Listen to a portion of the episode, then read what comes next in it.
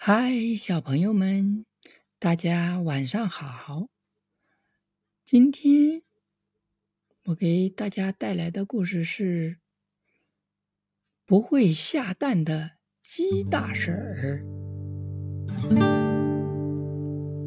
鸡大婶儿听见狗大哥在讲自己的坏话，狗大哥说：“听说了吗？”花鸡大婶是一个不会下蛋的母鸡。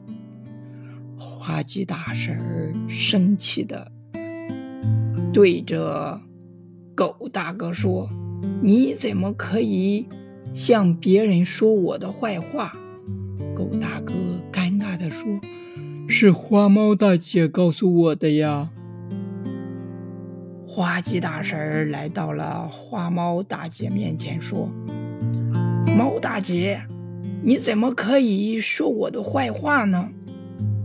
猫大姐红着脸说：“我是听鸭小姐告诉我的。”花鸡大婶气冲冲的来到了鸭小姐的家里，对着鸭小姐说：“鸭小姐，你怎么能说我的坏话？”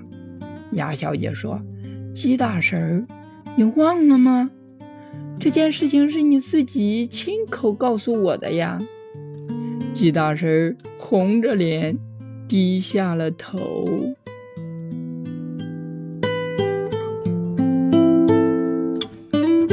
我们今天的故事就到这里了，明天见。